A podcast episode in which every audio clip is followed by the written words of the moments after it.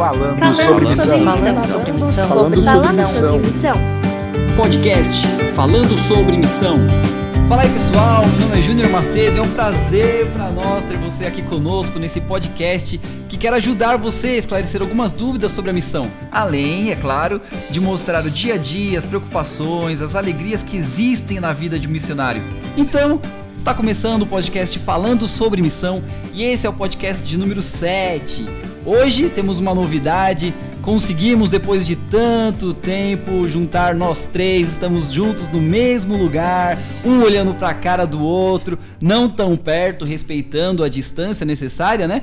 Mas como vocês sabem, está comigo o Paulo Rabelo. com muito isolamento social, não distanciamento social. Exatamente. Uma alegria estar com vocês, galera. Sejam bem-vindos à minha sala. É verdade, estamos aqui na casa do Paulo e também está aqui com a gente o Christian Valauer. Fala galera, estamos aí, conseguimos a permissão do governo de poder vir de Irbid, norte da Jordânia, para a capital. É verdade. Diga-se de passagem, conseguiram a permissão para vir, para voltar não. Então vamos ver que aí vai ser outro, é outro podcast que a gente vai ter que fazer aí, né? É verdade. É outra novela, né? A gente falou há dois podcasts atrás sobre as maravilhas que existem no campo missionário, os presentes que Deus reserva pra gente. Hoje vai ser um pouquinho diferente. Porque no mundo do campo missionário nem tudo é só alegria, né?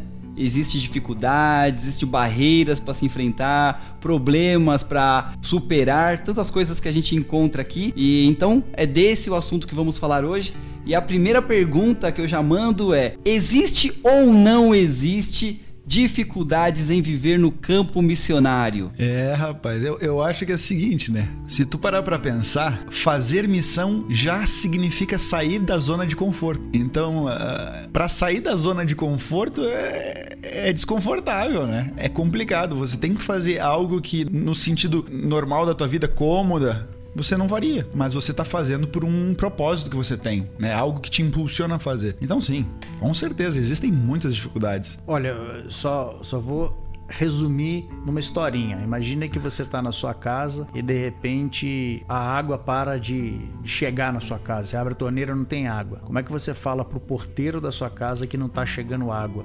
Que a bomba tá ligada, que tem energia, que você pagou a conta de água, mas não chegou água ali, se a caixa tá cheia.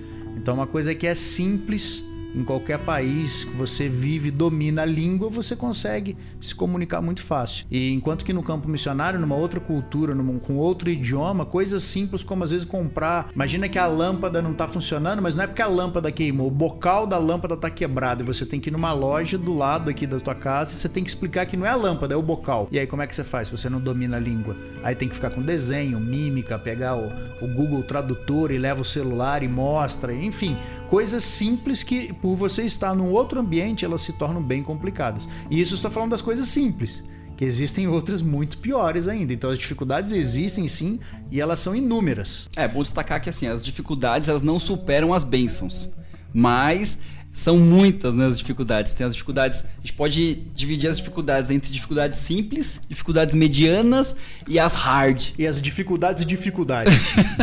e aquelas dificuldades que a gente, meu, não faço a menor ideia como vou conseguir resolver isso, né? Não, os desafios eles são realmente ele- eles são potencializados por você estar num outro ambiente fora do seu país, fora da sua cultura, da sua língua. Então tudo que é difícil que é simples no seu país para resolver, fora ele tem esses agentes, vamos dizer assim, potencializadores, esses agravantes, que vão tornar tudo muito mais difícil. Mas, como você falou, faz parte do pacote, né? São as bênçãos, mas também vem, a, vamos dizer assim, as maldições, as dificuldades que vem no, no- no- na aliança, né? Então é, é realmente complicado, mas as bênçãos e Deus é sempre o maior, né? Uma maior parte delas está conectada com a língua e com a diferença cultural, porque é, é o primeiro impacto que tu tem na região. Depois tu começa a se acostumar, né? Depois você vai, você até quando volta você acha meio estranho. O voltar para casa se torna um pouco estranho porque você já acostumou tanto naquela cultura, daquela forma de, de como barganhar, por exemplo, aqui no, no Oriente Médio. Se você não sabe barganhar, se você não sabe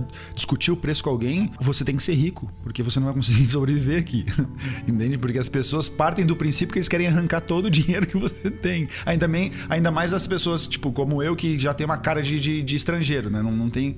Minha esposa não, minha esposa já consegue ter, se camuflar. Eu não, então eu sofro Eu, eu muito com passo isso. por árabe. Eu passo É. por É, árabe. eu também. Eu já sofro um pouco mais.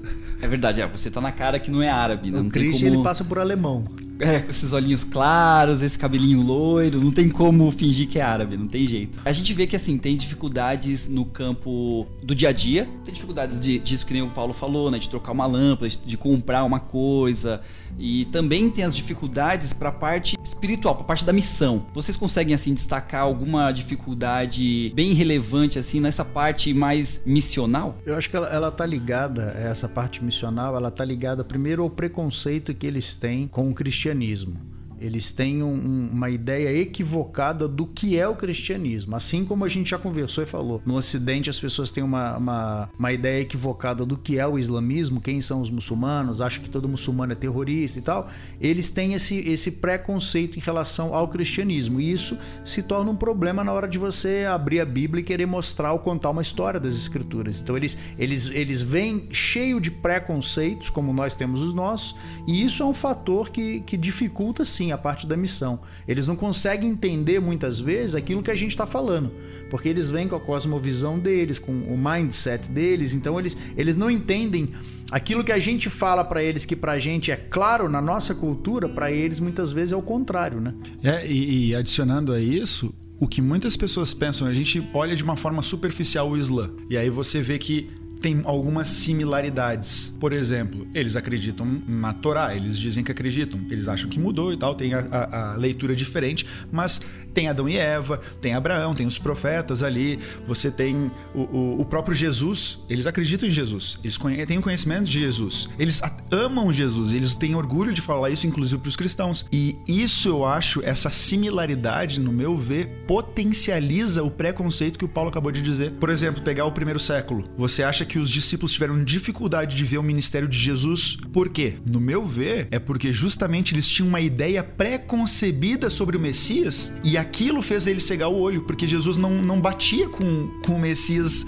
que eles acreditavam, que tinham um preconceito. E o com o Islã é a mesma coisa. Então você vem com aquele estudo bíblico pronto, com aquelas frases de efeito prontas que a gente tem na nossa teologia adventista, chega aqui, o entendimento dos, dos ouvintes é totalmente diferente. Eles não conseguem compreender quem é Jesus do jeito que a gente compreende. A gente precisa começar lá desde o início, do princípio. E a gente barra na primeira dificuldade, que é grande. A gente até estava discutindo essa semana, o, o Paulo tá, tá escrevendo um paper sobre isso, sobre a mudança. A Bíblia é confiável ou não é confiável? Né? Algum, a maioria dos muçulmanos acham que o Alcorão diz que ela mudou. Então, parte daí. Você já vem descreditado. A tua fala já vem descreditada. Né?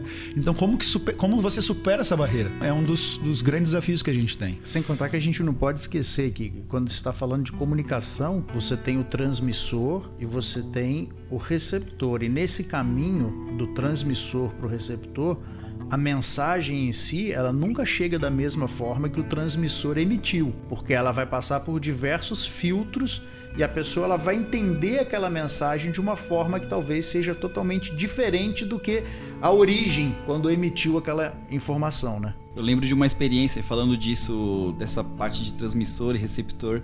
Tem uma experiência que aconteceu comigo, foi muito interessante. Eu e a Aninha, a gente fazia aula, de árabe, né? E a nossa professora, ela pediu pra gente contar histórias da Bíblia pra ela. Na verdade, ela lia a história da Bíblia em árabe, né? E a gente tinha que, que tentar entender e tudo mais tal. E a gente deu a Bíblia pra ela, ela começou a ler. A gente tava, tinha acabado de chegar, tava no começo aqui. A gente não falava quase nada de árabe, falava muito pouco e, e era muito difícil essa comunicação, assim, a gente não, a gente não conseguia explicar o que aquela passagem estava falando, falando claramente. Então o que, que a gente começou a fazer? Orar pra Deus, falou: Deus, eu não consigo falar com ela, ela não consegue falar com Ah, detalhe, a nossa professora também não falava inglês. Então não tinha essa comunicação mesmo, né? A falha de comunicação era muito grande. Então, assim, é o Espírito Santo. Então, assim, o Espírito Santo que trabalha o coração dela, que fale pra ela, porque a gente não consegue. E a gente sim- simplesmente confiava, a gente confiava que isso ia acontecer. Nesse caso, a falha de comunicação era muito grande, mas tem que ter fé de que o Espírito Santo fazia o trabalho que faltava pra gente, né? E comunicação, ela não, não não é só a questão de linguagem, né? Por exemplo, no budismo, e a gente quer às vezes falar do ponto de vista ocidental cristão de que Jesus Cristo morreu para que ele pudesse nos dar a vida eterna. E no contexto budista, a gente vê que a, a vida eterna ela não é vista da mesma forma que o cristianismo ensina. No, no ensinamento budista, o objetivo é vida é sofrimento. Então, se você fala que você traz Jesus como a solução para eles, ó, agora você vai viver eternamente. Na cabeça do budista, é aquilo que eu falei, a informação ela sai de um jeito, mas ela é recebida de outro. Na cabeça do budista, ele está recebendo isso dessa forma. Então quer dizer que esse que é a solução para os problemas, ele vai me trazer um sofrimento eterno. É. Porque no budismo, o objetivo é você deixar de existir.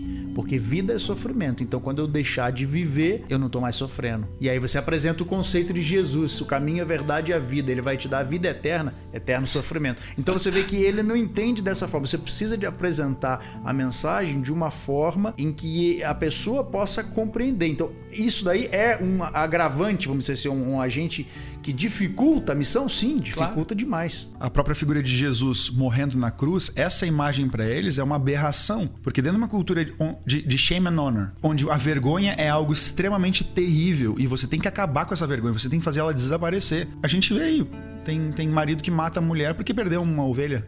Né, ouvi de um, de um, um amigo, professor, que veio do interior do, do, do Egito.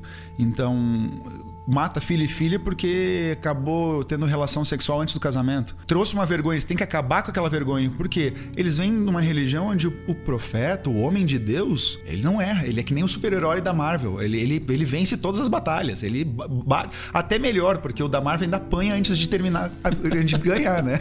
Agora esse aí nem apanha, não apanha. Ele só bate, bate, bate, bate e ganha. Então tu vê um, um super-herói do cristianismo que apanhou até morrer, não É, faz essa, sentido. essa é uma das diferenças significativas entre o islamismo e o cristianismo, até nas escrituras. Uma das razões pelas quais eles falam que é a prova de que a Bíblia foi adulterada é o fato de que ela apresenta fatos vergonhosos, ações vergonhosas, erros dos profetas ou dos homens de Deus. Então, como que pode um homem de Deus escolhido por Deus cometer tamanho pecado? Isso daí foi uma deturpação. O original não foi assim. Inclusive, eu apresentei um trabalho no meu mestrado em estudos islâmicos aqui na Universidade da Jordânia e eu, eu falei exatamente sobre a questão da preservação das escrituras e tudo. E uma menina veio logo em seguida para apresentar a argumentação do porquê que as escrituras foram corrompidas. E esse foi um dos pontos. Como que pode homens de Deus, instrumentos escolhidos por Deus, cometerem esses erros e essas ações vergonhosas? Então ela foi deturpada. Porque os homens de Deus, eles cometem erros sim, mas erros pequenos e nunca ligados a aspectos morais, as virtudes deles sempre se sobrepõem em muito às suas falhas de caráter, que são sempre pequenas. Uma outra pergunta que, que isso traz pra gente é: qual a maior dificuldade que você acredita ter encontrado no campo missionário? Existem muitas, mas qual delas assim você acredita ser uma que falou, bateu em você e você falou, essa não dá? Essa eu não, não consigo. Teve alguma, alguma experiência assim? Vocês conseguem se lembrar de alguma coisa? Não, eu acho que, acho que não teve nenhuma que você não consegue. Se, se tivesse, a gente não estaria aqui, né? A gente já teria desistido. É verdade. Mas, mas assim, existem sim coisas que tornam a nossa vida, vamos dizer assim, mais miserável, É. mais difícil. Tem muito que ver com a cultura. Mas para mim, o pior, o que me desanima mais é quando você sofre fogo amigo. Quando você, muitas vezes, você, você não você espera, talvez da comunidade árabe, da comunidade muçulmana, alguma coisa, tipo assim, eles não confiarem em você, ou eles te passarem a perna, ou eles não te ajudarem, porque assim, não que a gente os veja como inimigos e nem eles a nós, mas eles, muitas vezes taxista, tudo, eles querem tirar vantagem da gente, eles querem nos explorar. Eles, existe o senso comum de que todo estrangeiro tem dinheiro. Então, quando você vai num supermercado, numa quitanda comprar tomate, se ele puder, ele vai te cobrar mais caro só porque você é estrangeiro. E na cabeça dele, ele é assim, não, eu tô tirando mais dinheiro dele porque ele tem mais dinheiro. Então, o táxi, ele vai tentar te cobrar mais caro e tudo. Isso daí eu já esperava. Agora, se tem alguém que se diz cristão e tem a mesma postura, ah, isso pra mim, isso daí quebra o coração. E muitas vezes pessoas até de dentro da igreja, você vê que elas pisam na bola e você fala assim, poxa, eu até esperaria de alguém de fora isso. Mas de alguém de dentro da igreja que professa a mesma fé que eu, às vezes um colega de ministério, coisas assim, isso isso me assim acaba comigo. Sendo bem sincero e honesto, isso daí me mata. O fogo amigo para mim é o pior tipo de obstáculo que eu enfrento no campo missionário. Eu também, eu acho que esse é o, é o que mais fere o coração, né? Ainda mais a gente tá no campo missionário, você já tá numa situação de vulnerabilidade muito maior. Você não tem apoio da família, você não. Então, quando você tá sozinho e aqueles poucos que, que você consegue. Se... É que nem você tá se afogando, cara. E você não tem uma boia, você tem um pedacinho de madeira que é o que tá segurando a pontinha do teu nariz. Aí alguém vem e tira de você aquilo ali, aí, aí, aí que dói, sabe? Dói muito mais do que se você tivesse na tua com, com, com, mais aparato, né? Mais amparado. Então isso realmente machuca. Eu acho que tem que ver e... também com a expectativa, né? Você cria exato. uma expectativa de que essas pessoas iriam te ajudar. Exato, exato. Pô, eles estão do mesmo lado que eu. A gente se reúne toda semana, a gente ora junto, a gente ora um uhum. pelo outro. E aí você fica decepcionado. E eu acho que isso daí qualquer ouvinte vai conseguir se relacionar bem. Fala, poxa, jamais imaginei que o meu colega de, de classe da escola sabatina, da lição dominical, enfim, a pessoa que frequenta o culto, que faz a santa ceia com você, Ia de repente. Fazer uma coisa dessa te dá uma facada nas costas, assim, isso, isso magoa muito, isso deixa a gente muito decepcionado. E aqui no campo missionário, o Christian falou, você está sozinho. Então é, é tudo potencializado. Né? E, e, e, ainda a gente não está falando de coisas somente intencionais. Porque Sim. eu tenho certeza que em algum momento eu feri alguém. Intencionalmente, por causa do meu orgulho, por causa da minha vaidade. Isso acontece. Talvez eu tenha ferido pessoas que eu nem sei. Porque quando você vive num ambiente multicultural, não tem como você ficar pensando, não, eu tenho que falar dessa forma porque ele veio da, da Ucrânia, eu tenho que falar dessa forma porque esse aqui é, é local, eu tenho que falar daquela forma que aquele tem a mentalidade europeu e esse aqui é brasileiro, então eu tenho que cuidar. Não, não tem como, cara. Você age naturalmente. E às vezes na, na no, no agir naturalmente, você acaba tomando decisões que outras pessoas veem como agredindo. Não é só eu, Christian, que tenho expectativas, né? É Todos verdade, temos expectativas. Tem. E nós frustramos. E isso, quando você está no campo missionário, faz com que. E Satanás usa muito isso, né? Para criar discórdia. Então, a pessoa de Cristo é resposta para esses problemas, né? Porque se você errar, beleza. Agora, você errar e você não recorrer a Cristo e imitar Ele, né? falando assim: olha, sou humilde o suficiente, eu errei, desculpa, me perdoe. Vamos, vamos. A gente está na mesma missão aqui. Chorar junto, se abraçar e continuar. Acho que essa seria o ideal. É que depende também da fase que eu estou no campo missionário. Que nem quando eu cheguei, tinha dificuldades que para mim era era muito grande, que hoje já não é tanto. Hoje são outras. Que, e provavelmente amanhã uhum. serão outras que não essa que eu estou tendo hoje. Eu lembro Sim. quando eu cheguei aqui, os primeiros meses foram muito difíceis por conta da, da cultura, da adaptação, da língua, de tudo, de tudo. Foi muito difíceis. E eu e a minha esposa, a Aninha, a gente eu quase entrei em uma depressão. A Aninha entrou em uma depressão. Por conta de tudo isso que vocês estão falando, assim, de estar com os amigos, de não ter mais um amigo, os amigos. Família. a família. Por conta também da realidade que a igreja é aqui nesse lugar, que não se compara com ela aqui no Brasil. Quando você chega, você chega com mil expectativas, né? A gente era novo na missão, né? Nunca tinha feito nada assim. E a gente chega querendo mudar o mundo. E aí passa algum tempo, passa algumas semanas, a gente percebe que a gente não vai conseguir mudar o mundo. Então a gente percebe que assim as coisas se multiplicam pro lado negativo. E a gente ficou muito mal e só conseguiu superar isso com a ajuda de Deus mesmo. Sem a ajuda de Deus a gente não conseguiria superar.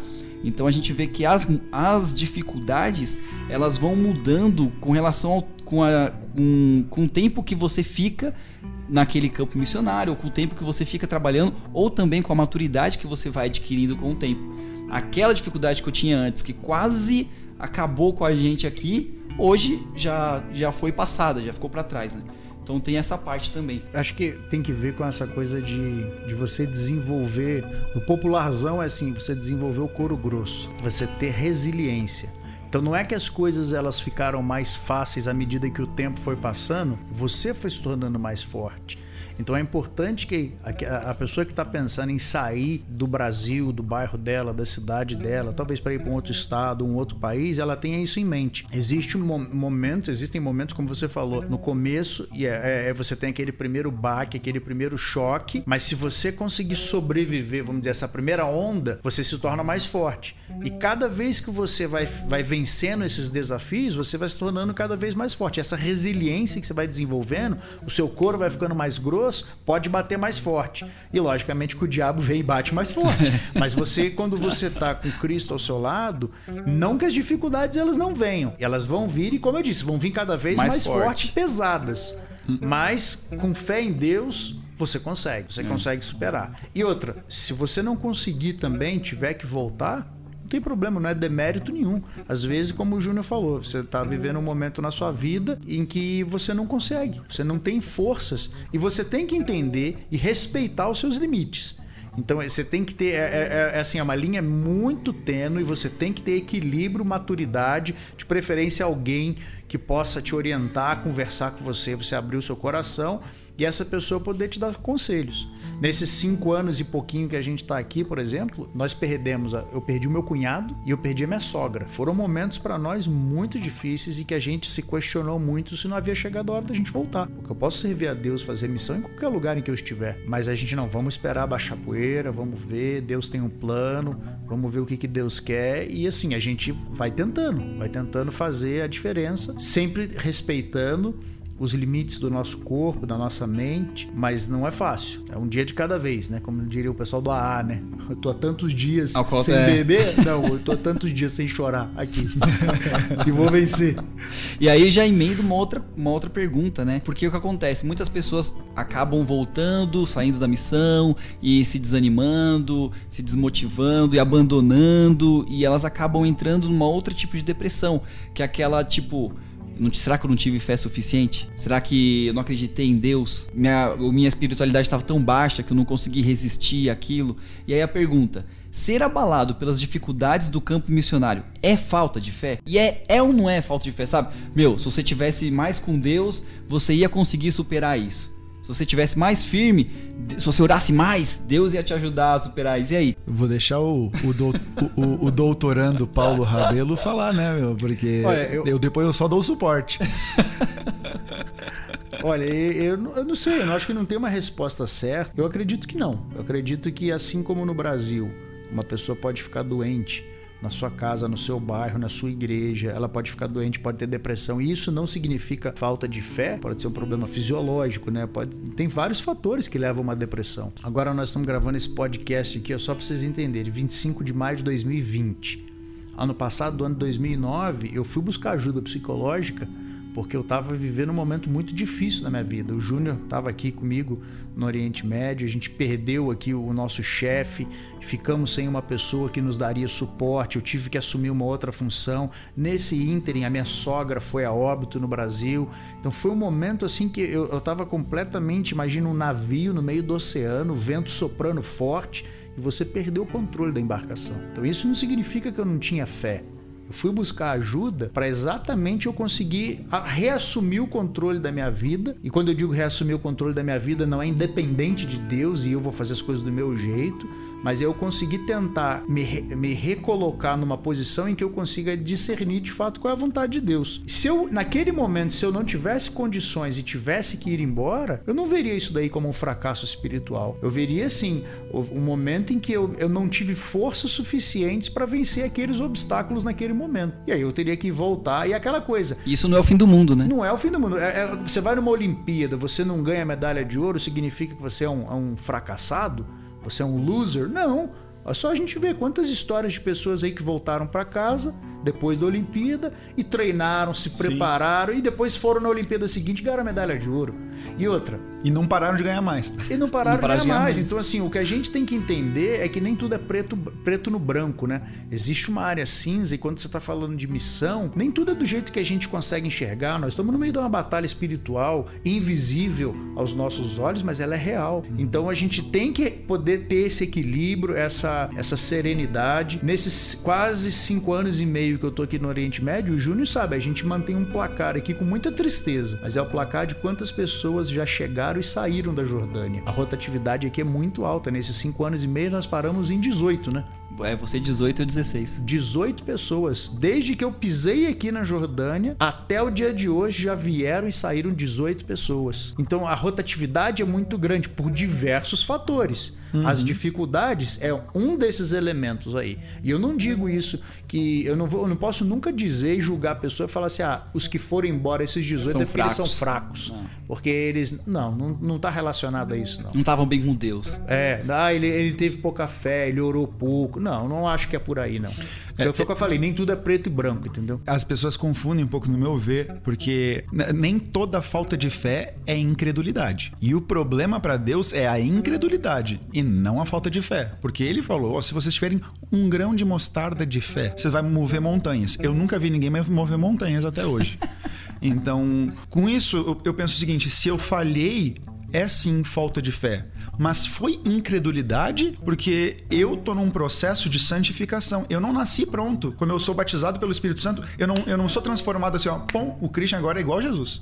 Não, o Cristo iniciou um processo para ser igual a Jesus. Aí a gente vai lá para Gênesis, na história de Abraão. Ele é o pai da fé, não é? Considerado o pai da fé? É isso aí. Deus falou para ele: Olha, meu querido, você vai ser um, o pai de uma grande nação. E ele tomou decisões erradas baseada no que? No que ele conhecia. A fé dele não estava pronta naquele momento para conseguir tomar certas decisões. Mas mesmo assim, Deus continuou insistindo em Abraão. Por quê? Porque através do, das falhas dele do passado e do reconhecimento daquelas falhas, foi que fortaleceu ele suficientemente para que, quando o momento chegou, ele pudesse representar uma maior imagem, a coisa mais linda que a gente, que a gente tem no, no Antigo Testamento, que é Abraão oferecendo o próprio filho, que é o símbolo de Deus oferecendo Jesus Cristo. Então, para ter fé suficiente para você oferecer o teu próprio filho, ele teve que passar por, um, uma escada, como o Paulo está falando. E que não necessariamente aquilo lá, tá, é falta de fé? É, mas faz parte do processo de alguém que morreu.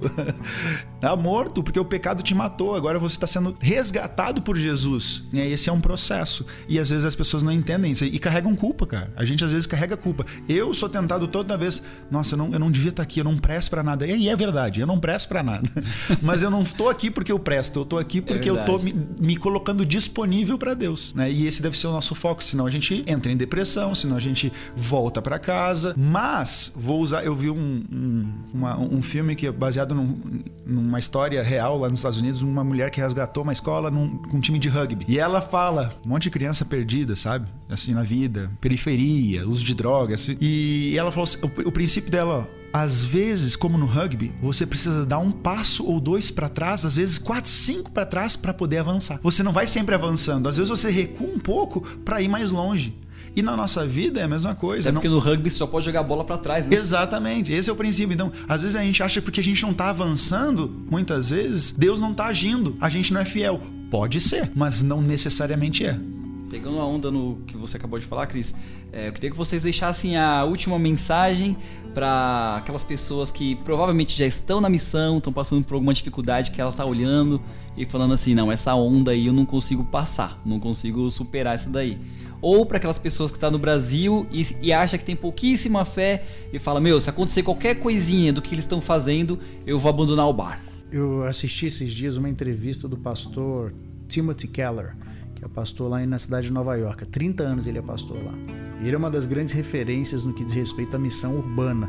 Ele chegou lá na década de 90, final da década de 80, início da década de 90, e ele fundou uma igreja que hoje tem, é considerada uma grande igreja, com 5, 6 mil membros. Enfim, e nessa entrevista, estavam os dois, né, o entrevistador e o pastor conversando, e aí ele ele fez essa pergunta, Júnior. No final, ele falou assim: o que você falaria, pastor, para as pessoas, pastores, líderes da igreja, irmãos, que estão se sentindo fracos, cansados, ah, pensando em desistir, talvez dar uma guinada na vida, baseado na sua experiência? Aí ele falou assim: você já passou por isso alguma vez? Perguntou para o pastor, né? E aí o, o, pastor Timothy Keller falou assim: Eu nem sei quantas vezes eu já passei por isso, mas eu sei que foram muitas. E ele, e ele não, e ele foi assim tão honesto na maneira, foi uma entrevista fantástica que ele deu de uma hora e pouquinho, assim, foi, eu assisti já essa entrevista duas ou três vezes porque ele foi de uma honestidade de falar das dificuldades, dos desafios, do sofrimento dele, da esposa dele. Mas ele falou assim: Eu não tenho uma fórmula secreta. Não existe. Aí ele falou assim: Até eu posso falar para você orar mais, mas eu me apeguei na promessa de que Deus estava comigo e que Deus me ama e que aquilo tudo ia passar. Então, assim, as minhas últimas palavras para essas pessoas que estão nos ouvindo hoje, talvez pensando em desistir, com medo do que vai acontecer, não acho que é simplesmente falta de fé da sua parte, não. Não olhe para você, para si, olhe para Cristo. Se apegue a ele. E o texto bíblico que eu quero colocar para você é o de Josué 1:9, que todo mundo conhece, o Christian sabe. A gente já usou esse texto para vir para cá. Não fui eu que lhe ordenei? Seja forte e corajoso, não se apavore nem desanime pois o Senhor, o seu Deus, estará com você por onde você andar. O contexto aqui é Deus falando para aquele que iria suceder Moisés. como líder Moisés. Então imagina, Esse... Josué, agora você vai assumir o lugar de Moisés. Esse foi chumbo grosso. Mas a certeza e a promessa foi: mas você não vai precisar fazer isso sozinho. Eu tô contigo. Eu vou fazer isso contigo. Então vamos fazer isso juntos. Então, se você está fraco, sente que, tá, que, que precisa desenvolver e crescer mais, que bom, pegue na mão de Cristo e lute por isso. Juntos vocês vão conseguir. Olha, você que está ouvindo a gente, eu vou, eu vou fazer um chamado para você em palavras de Paulo, lá em Romanos capítulo 12, verso 2. Ele diz: Não se amoldem ao padrão desse mundo. Mas lembra de uma coisa: a gente nasceu pecador, moldado a esse mundo, tendo prazer nas coisas desse mundo. O chamado de Paulo é: não se acomode nesse, nesse estilo de vida, mas transformem-se pela renovação da sua mente. Ou seja, sai da zona de conforto, desacomoda. Sabe para quê? Para que vocês sejam capazes de experimentar e comprovar a boa, agradável e perfeita vontade de Deus. Você quer ser feliz? O chamado de Jesus é: enfrenta as dificuldades segurando a mão de Deus, como Paulo falou, para você experimentar a verdadeira, boa, agradável e perfeita vontade de Deus para a tua vida. É, eu queria terminar com Mateus 28, 20, só o finalzinho do versículo que fala assim: E eu estarei sempre com você até o fim dos tempos. Amém. Então não desanime. Nosso podcast fica por aqui. Então semana que vem tem mais falando sobre missão. Esperamos você e pedimos que você compartilhe esse material, divulgue para mais pessoas, para que assim a gente consiga motivar muitas outras pessoas a ir e a se engajar nessa missão que somos convidados. Muito obrigado e até mais. Tchau.